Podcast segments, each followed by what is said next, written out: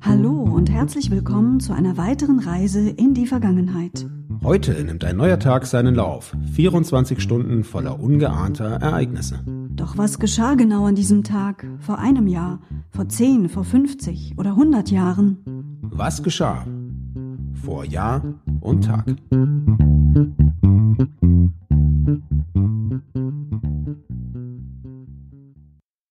Heute ist der 10. Dezember 2020. Hallo Sebastian. Hallo Anna. Vor einem Jahr. Heute vor einem Jahr wurde nach dem Rücktritt von Antti Rinne Sanna Marin zur neuen Ministerpräsidentin in Finnland gewählt. Mit nur 34 Jahren war sie damals die jüngste Regierungschefin der Welt. Als nächstes eine traurige Personalie. Heute vor einem Jahr ist Marie Fredriksson, die Sängerin des Popduos Roxette, im Alter von 61 Jahren gestorben. Sie erlag damals einem Krebsleiden. Ja, und ich kann mich noch ganz gut erinnern, als Mitte, Ende der 80er Roxette damals auf den Plan kamen. The Look war ihr erster Hit, wenn ich mich mhm, richtig, richtig entsinne. Richtig, ne? Hast du Roxette damals gehört, Anna? Ehrlich gesagt, Nein, natürlich nicht. Also in, in der Zeit war ich, wann war das so Ende der 80er? Das 87, 88, Ja, da war ich so fünf, ah, so früh schon. Also auf jeden Fall war das damals sehr verpönt, in meiner Clique Roxette zu hören. Das war einfach nicht cool genug. Das war viel zu eingängig und viel zu poppig. Viel zu kommerziell, ne? Wir mhm. haben ja in der Zeit eher so, so independent Geschichten gehört und da war das eher uncool, aber es wurde natürlich im Radio rauf und runter gespielt und man hatte die äh, Hits dann auch schnell als Ohrwurm im, im Kopf. Und ich muss aber auch sagen, es ist, es gebührt der Gruppe großen, großer Respekt dafür, dass sie relativ lange im Geschäft geblieben sind und auch lange sehr erfolgreich waren mit sehr eingängigen Hits. Aber das können die Schweden ja, wie wir spätestens seit Aber wissen. Absolut. Vor zehn Jahren. Heute vor zehn Jahren veröffentlichte der junge Medienkunststudent Jens Stober ein Vordiplomprojekt, das er an der Staatlichen Hochschule für Gestaltung in Karlsruhe entwickelt hatte. Es war ein Computerspiel mit dem Titel 1378 Kilometer.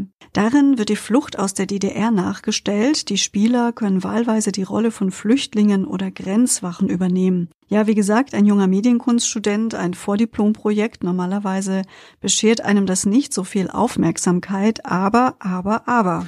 Ja, das Ganze wuchs sich zu einem handfesten Skandal aus. Widerwärtig äh, wurde das Spiel betitelt, bezeichnet. Der DDR-Todesstreifen als Ballerspiel und äh, es folgten also Anklagen wegen Volksverhetzung. Ähm, Jens Stohr musste Polizeischutz erhalten. Es gab ernstzunehmende Morddrohungen und ein weitgehendes internationales mediales Interesse an der Geschichte. Nun ja, er hatte sich das Ganze äh, wohl doch anders gedacht und auch deutlich kritischer, als es oberflächlich aufgenommen wurde.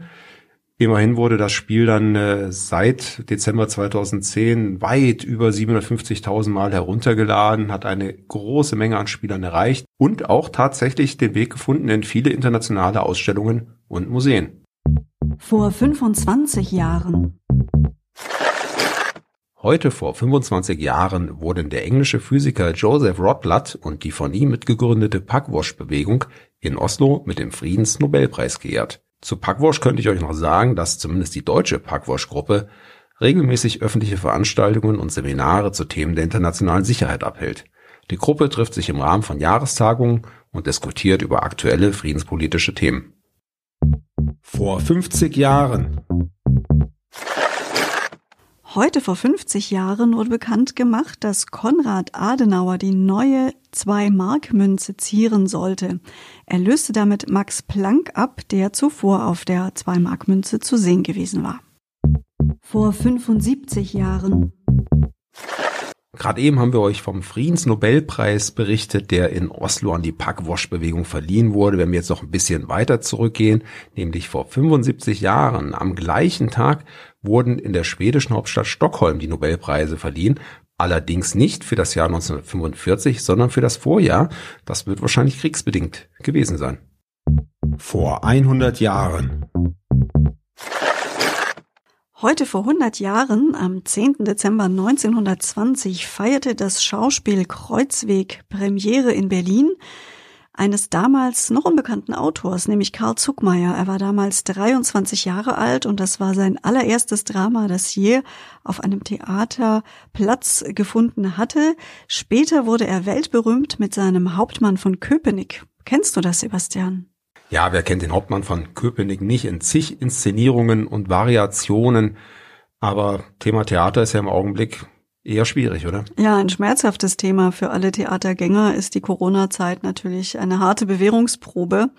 Mir persönlich fehlt es auch, muss ich sagen. Also das ist schon, ich habe da schöne Erinnerungen dran an Theaterabende, Schauspiele.